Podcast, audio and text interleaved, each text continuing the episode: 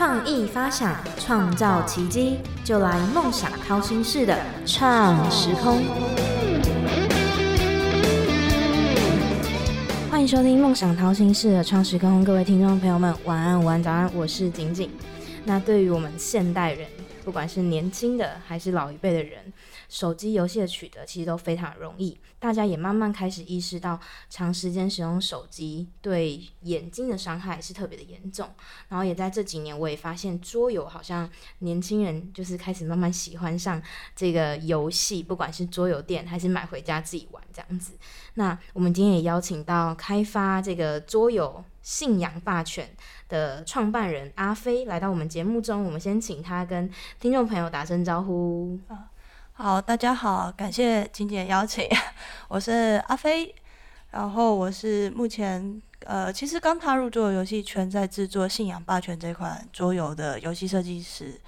那游戏设计的说明书背后可以看到，我其实是写燕，嗯，那因为那是我在国外大家都叫我燕，但在台湾大家比较常听到就是叫我阿飞，嗯，那。呃，因为我们节目就有两个固定的提问啊，这也是每个来到我们这里来宾觉得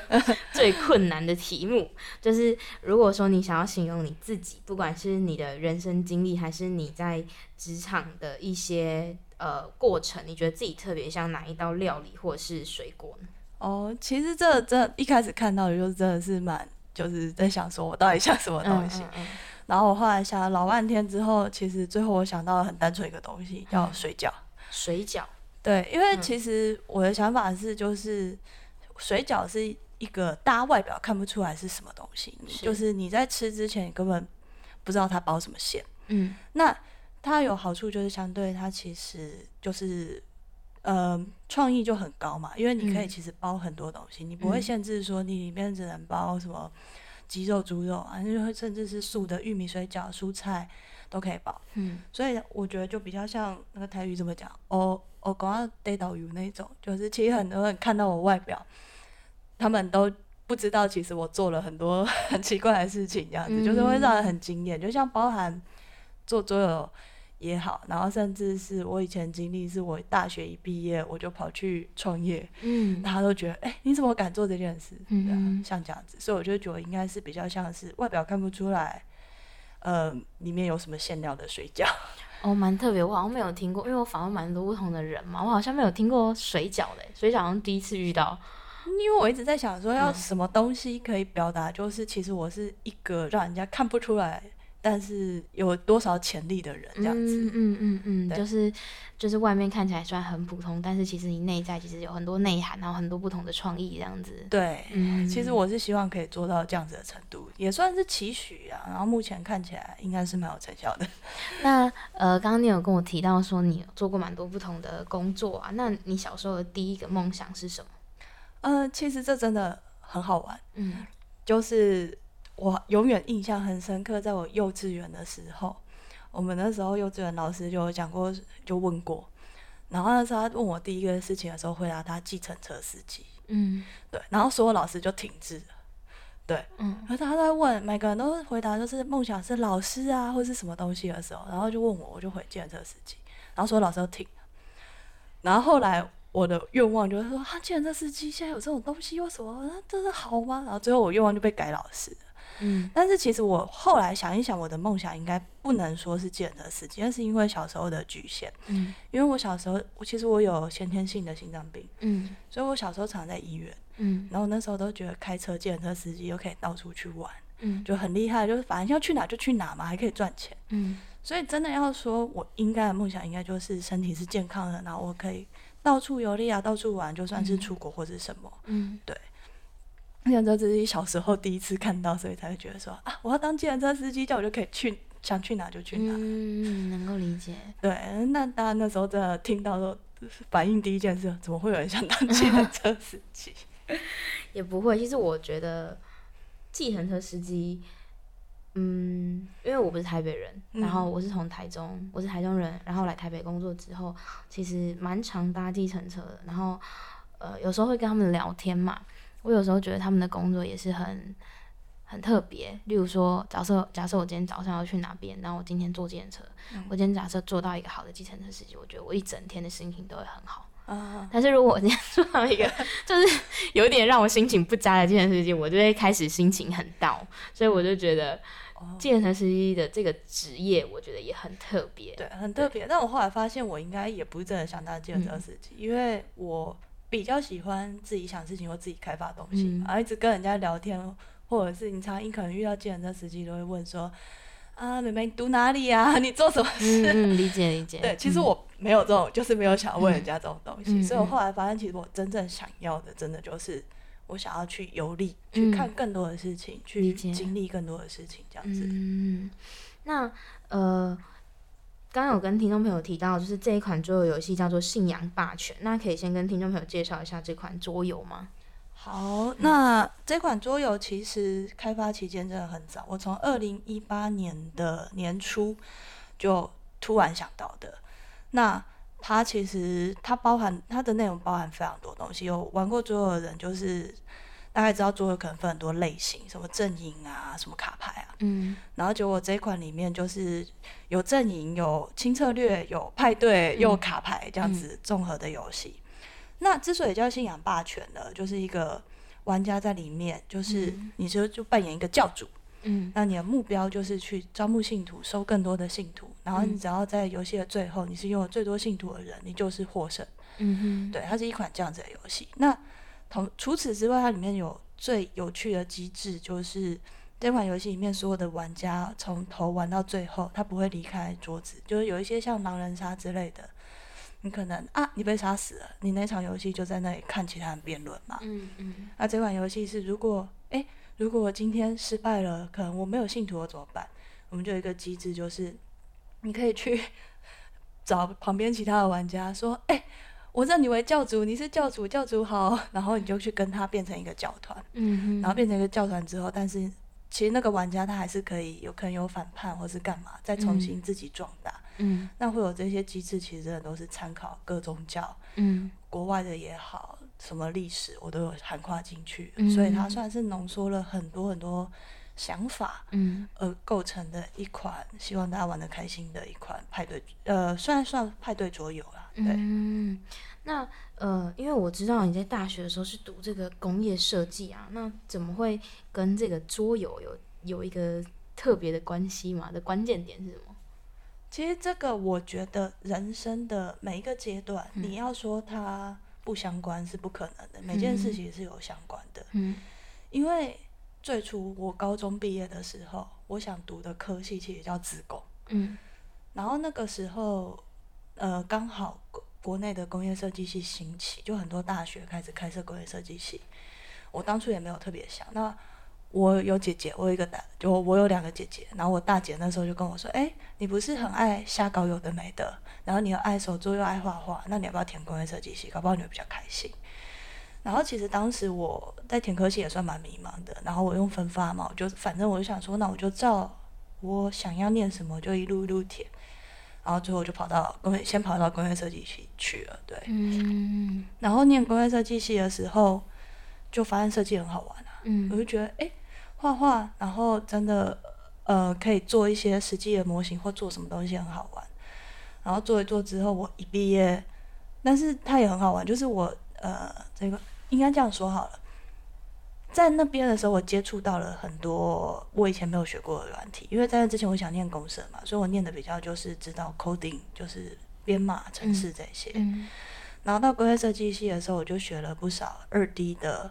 像是 Illustrator 或者是 Corel，嗯，然后跟三 D 的建模的，可能知道 Maya 或者什么就。都涉猎到，然后就觉得很有趣。嗯，然后那时候毕业的时候，我就想说，哎，现在好像很多人在接案平面设计，然后我就突然之间我就自己做了工作室去接平面设计。嗯嗯，然后又从中平面设计又认识有人跟我说，哎，你既然还会 code，那你要不要来做网站？嗯，然后又接触了网站。嗯，然后有人说，哎，那你既然工业设计，现在不要来印刷？然后印刷又接了。然后再做一做之后，哎，我们网页有游戏，或者是我们哪里需要串一个游戏，你好像也都会，你要不要来做？嗯，对，就这样一直串下去，他是这样慢慢串串串串，到说，哎，我就发现，哎，其实我真的可以做很多事情，嗯就是我可以做不止的平面，不止网页，我甚至做到游戏，他们其实都慢慢都相关起来了。嗯。那呃，我知道你在就是一九年的时候有去伦敦读一个叫做游戏设计的硕士。那这个是因为你开始做游戏之后，你才想去那边深造吗？还是？呃，其实这也是都是都是经历。嗯，我是呃，我最初其实是的确是想要去念个硕士深造。然后我那时候选的是伦敦艺术大学，就是比较伦敦算有名的艺术大学。然后那时候我其实想念的叫平面设计硕士，是，对。然后一因为一八年我就有开发游戏嘛，然后因为我就是平面设计跟一些东西比较相关，所以像你看到的桌游卡牌外观这些排版啊，都是我设计的。所以我那时候在平面设计硕士的作品集里面，我就把这款游戏也摆进去，因为我想说它也是一个平面设计啊。嗯。然后结果台湾就是有一个伦敦艺术大学办事处，他们招生的员，他就在看我看我履历的时候，他就跟我说：“哎，我看到你有一款游戏耶，然后其实你这样，你要不要考虑去做游戏，就申请游戏设计硕士？”嗯哼。然后他就说：“我帮你看他的条件，他只要有一款作品，然后就可以直接投了耶。嗯。然后你就不用再准备作品集，什么都不用准备啊，你要不要我就直接帮你投下去？嗯嗯。然后就想说：哦，好啊，就。”反正就都尝试嘛，我对游戏设计也会有兴趣啊。那时候还确认说，哎，我是桌游，他是不是要走电子游戏还是什么？他说没有，我们都有。嗯，你就试试看嘛。然后我就投了。嗯，然后结果就真的很好玩。可能平面设计真的很多人申请，因为我后来去学校才知道，平面设计他们一个平面设计还要分。两个，然后一一一堂课可能四十人，然后上午分下午，就大概八十到一百多人那种。然后结果我们游戏设计硕士就十六人，每个都可以收理德指导。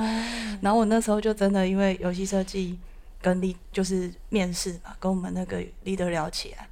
聊一聊，他就觉得说：“哎，我游戏设计，其实他对这款桌游，他那时候听到我的构想，都觉得很有意思。”嗯，然后就跟我说，我那时候有问他说，他为什么会录取我？因为当下面试他就录取我了。嗯，然后说，因为他觉得我是有认真在思考如何设计游戏，而不是想设计游戏。嗯，这两个会有差，因为很多人可能都想设计游戏啊。嗯，可他们不知道中间开发其实你要经过多少辛苦，或者是。你只是想着说，哎，这游戏好像很好玩，但你不知道它可能有什么机制或什么玩家玩起来，你只是有一个构想而已。但他说我是完整的都有想法，而且知道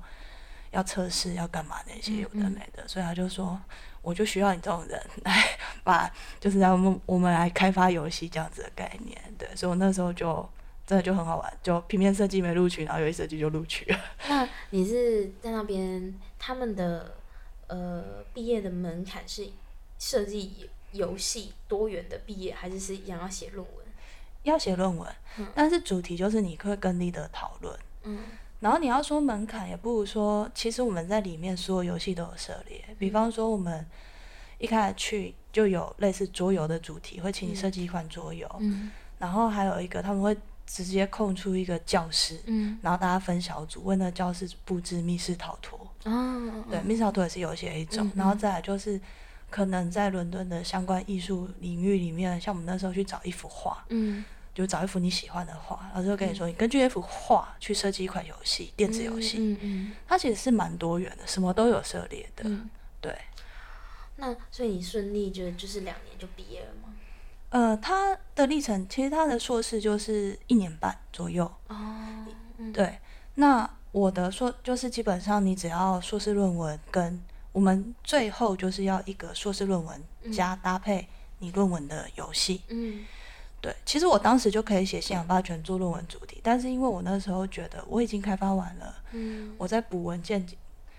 我就觉得很无聊了，所以我那时候又研究了另外一个主题，做了一款电子游戏当硕士论文去提交这样子。嗯，那嗯。因为你刚刚说这个信仰霸权这个游戏是在一八年的时候你就做好了嘛？那这个当时的创意的启发点是怎么来的？呃，就像我刚刚说，其实我小时候就有先天心脏病嘛，所以其实我从小就对人生很豁达，因为你常常在进出医院，所以什么生啊死啊那些问题，我常常就在想。然后就在某一天晚上的时候，我就其实在洗澡放空，在想事情。然后那时候我忘记可能看了什么影集，真的忘记了。然后就开始在思考说啊，人生修行什么的，诶，那些教主为什么都在那里饮酒吃肉？然后，诶，他们发起战争，为什么他们这么开心？然后就想到说，诶，这样仔细想一想，所有的历史里面，如果有遇到呃像宗教战争，就是我们讲圣战也好，或什么事，我们就算讲到圣女贞德哈。然后信仰不同，大家就会想要打架嘛。那打架起来，可是真正操弄这些战争的高官，我们不要讲高官啊，就是当大家听到将军或者是主教，嗯，大家都会知道说，哎，其实将军有可能战死，但是却没有人会想到说，主教好像不会死掉，哎，嗯嗯，对，主教好像反正就是宣传说这是神以神之名，然后他们就在后面就可以继续喊。然后大家就要帮他打架。嗯，那基于这个理由，我就会想到说，那如果今天玩家当一个教主，他有很多信徒，而且又看了很多史事，其实，在台湾很容易找到这些资讯嘛。说某某教主发生了什么事，他可能假设好了就被关好了，嗯，然后但出狱之后，还有很多人信徒有福，他又复活了。嗯，那我就想说，哎，那玩家扮演一个绝对不会死掉、不会出事情的教主，嗯，这样是不是很有意思？那如果他缺乏信仰的时候，他只要去有没有一个就是隐蔽的做法，就是投奔别人的教也好啊，反正他密谋之后，再密谋成立一个宗教，在呃起死回生这样的一个整个历程，就会觉得说，哎，这样玩起来听起来就很有趣啊，因为目前没有游戏是这样子的做法。嗯，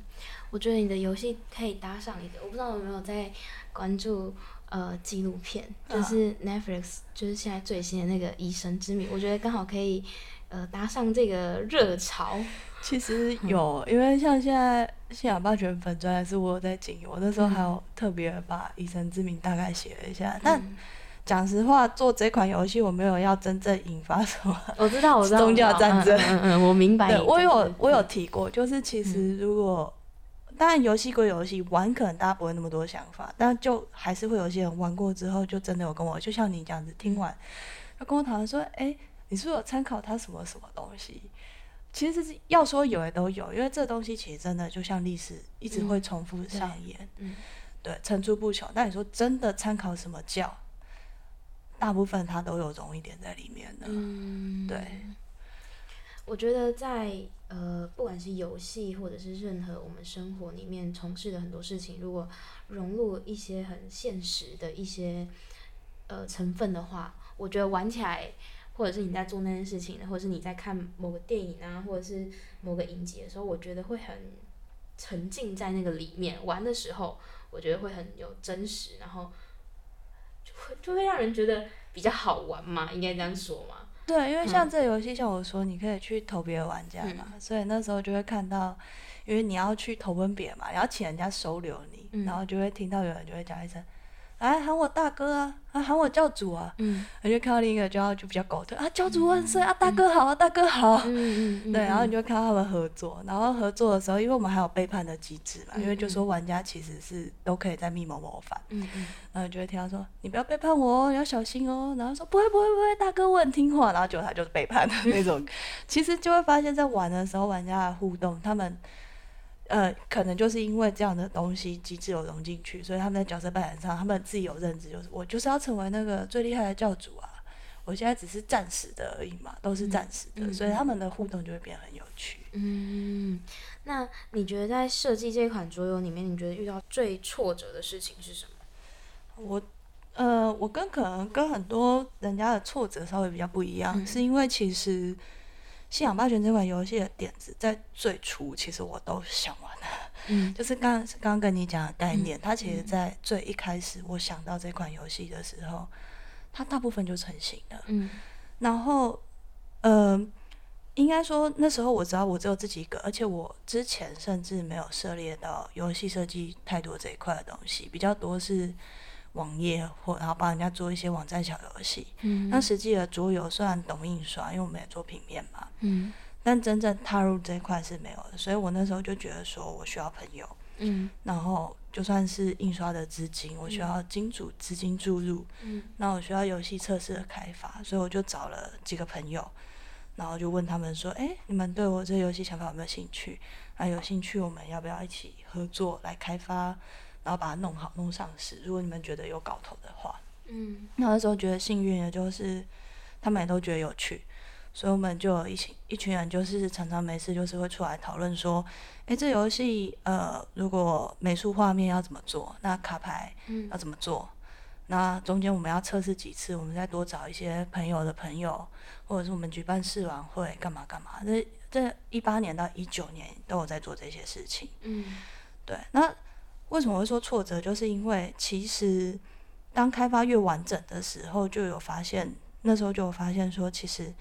尤其是我设计的嘛，我一定是对他投注最多的心力。嗯，但是对其他人来说，他们其实自己有自己的生活，像比方说他们的工作、他们的家庭。嗯，那当他们在安排事情的时候，一定就是他们的自己的事情优先。嗯，那其实我觉得我也不怪他们，因为每个人本来就是会有自己个人生安排嘛。嗯嗯，那。但是对我而言来说，其实我是希望说，我能够做一款好游戏，能够有个就最好能够上市，有个作品集，嗯嗯，所有的一切，那对我的是，但是它也是我人生的安排，但它不是别人的人生安排。嗯，但是因为初期加入的朋友，那时候因为他们就觉得说，不对啊，你们找你找我，就是我们要自己自费出版，我们就是要自己搞游戏，嗯。那如果我急着说想要，诶，游戏都好了，我可以问出版商或什么，他们就会说没有，我们都费那么多心思帮你测试，跟你讨论，嗯，那我们当然要自费出版，利润自己赚啊，嗯，对，那我当然也觉得，如果他们 OK，我也是没问题，因为对我而言，重要的就是要一个成品出来嘛，嗯，但是事实上就是不太 OK，因为。这就是为什么我们二零一九年其实这款游戏如果去找二零一九年我在泽泽上募资，但是失败，嗯，就是他们很坚持，就是我们要自己去弄，我们要自己上募资，我们要自己做，对，然后这样就一直拖到测试，就是一直拖到上市的时间啊，嗯，然后中间你看嘛，我又去伦敦，嗯，然后其实我一九年去伦敦到二一年回来，这中间。这东西是完全没有动的，就算他都设计完了，我在伦敦还要找就是外国的朋友，什么法国、英国的朋友测试，他们玩起来都觉得 OK 哦，就就稍微翻译过，就表示机制都没问题了，但是他始终没有上市。嗯，其实就是卡在朋友都觉得说，我们都付出那么多心力，我们就要自费，我们就是要大家一起分。嗯，对，然后全部就因为这样子卡到我了。嗯，然后卡卡卡卡到现在。嗯算是一些机缘巧合，所以才终于终于做到出版了。那你遇到这些挫折，就是不管是呃人，然后或者是想法的问题，你觉得你的转折点是怎么有一个新的开始？其实真的就是吵架，吵架，因为它主要的问题是人嘛。嗯，那当然就是吵架。然后就像我说，因为。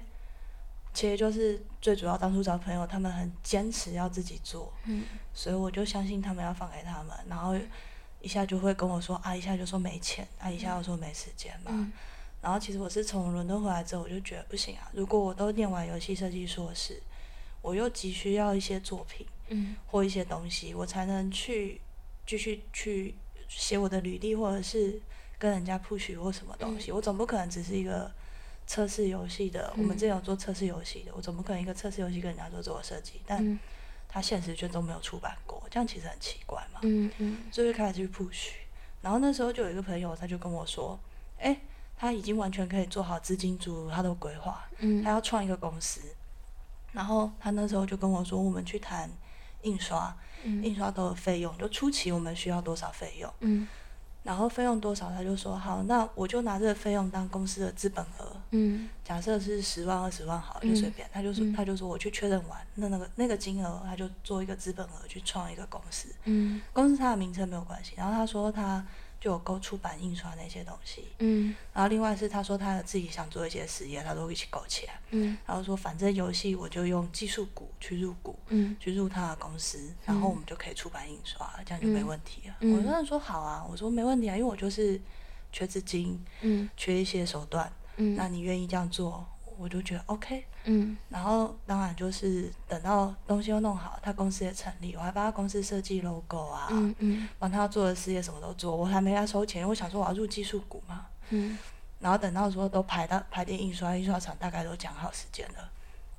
问他他又出事，他跟我说我没钱，嗯，然后那时候我就想说不是啊，你都做公司了，这是公事吧，嗯，对，然后我就跟他就是。就是很认真的跟他讲说，这是公公司的事情，你怎么会突然没有钱？更何况我可能是股东，嗯，就是只要这游戏只要进去，我就是入技术股的股东。然后结果中间他就直接呛我，就说他就是有事情，然后我不管他家人死活，就是很我觉得算很勤了的在讲话，嗯，对。然后那时候我就瞬间我就觉得我觉醒了，嗯嗯，我想说我为什么？做一个游戏被你们当理所当然，就是好像一定要，就是你们要做，就好像要让你们，我明明就可以卖掉。嗯嗯，对我干嘛要在这里？没事，就是很委曲求全，就希望我的一个作品集上市，然后被你骂。就是为什么就是要做一个游戏要那么辛苦的？就是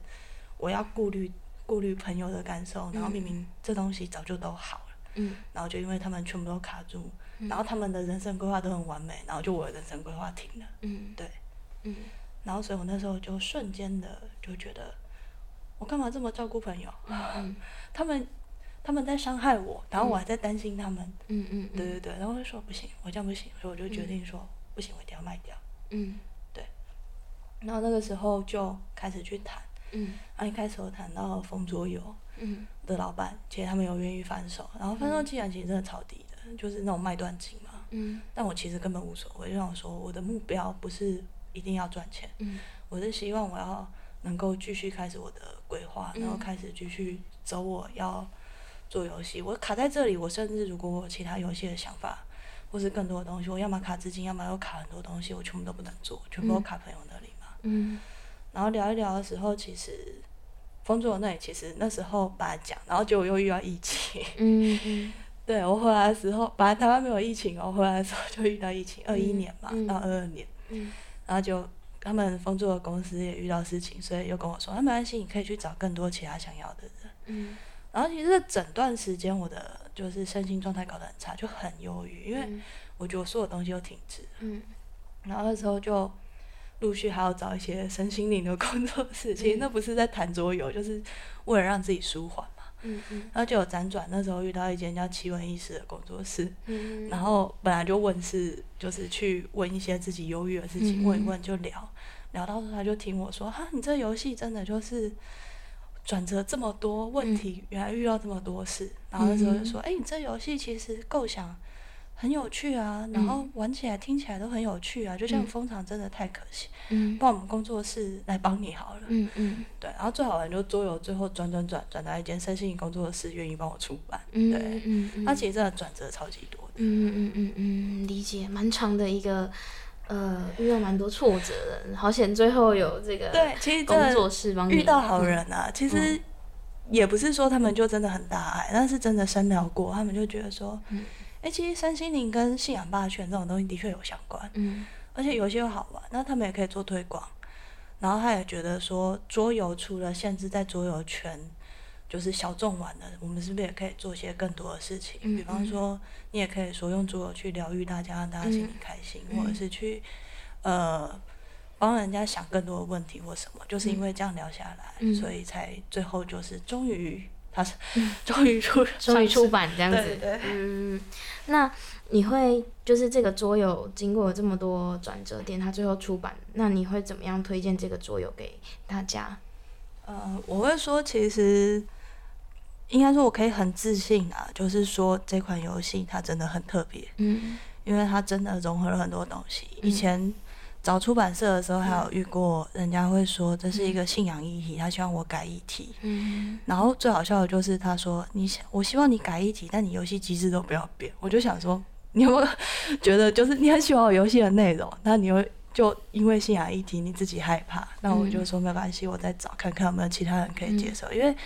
这游戏是完美去把议题跟游戏融合在一起的。你只要换了一个议题，它其实就会玩起来，大家就不够投入嘛。嗯。然后就像我说，我其实因为有做研究的关系，嗯。所以我其实参考现在很多市面上的游戏，它的一些缺点，比方说，我刚刚提到拉恩莎，可能玩家死掉之后，他一场游戏大家都在桌店，可能他就要做个十分钟，看其他人讨论，他都不能讲话，因为他死掉了嘛。嗯。或者是有一些游戏，它的状况是玩家的互动不高，因为大家都自己出牌。或者怎么样，嗯，然后就可能在玩的时候，你就看到有人在那里划手机啊，或者什么，我都有去参考这些东西，嗯，所以我加了互动啊，跟很多东西，我只能说我真的就是，它是我第一款游戏，所以我保证我是费尽了所有心思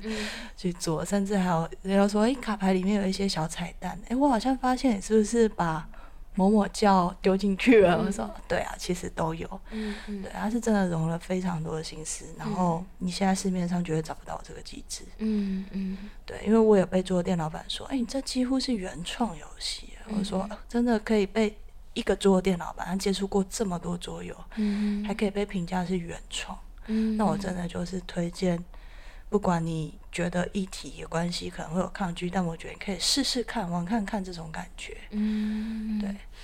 那呃，如果说就是因为其实桌游，我觉得算是近几年蛮大家蛮热门的一个游戏吧。那如果未来也想要从事这个相关产业的人，你有没有什么建议可以给他们？呃，我会说，其实，在台湾做游戏真的是很辛苦，不管是电子或者桌游。嗯。然后，可是特别是桌游这个圈子，因为发现，因为我就是从什么都不知道踏入这一圈，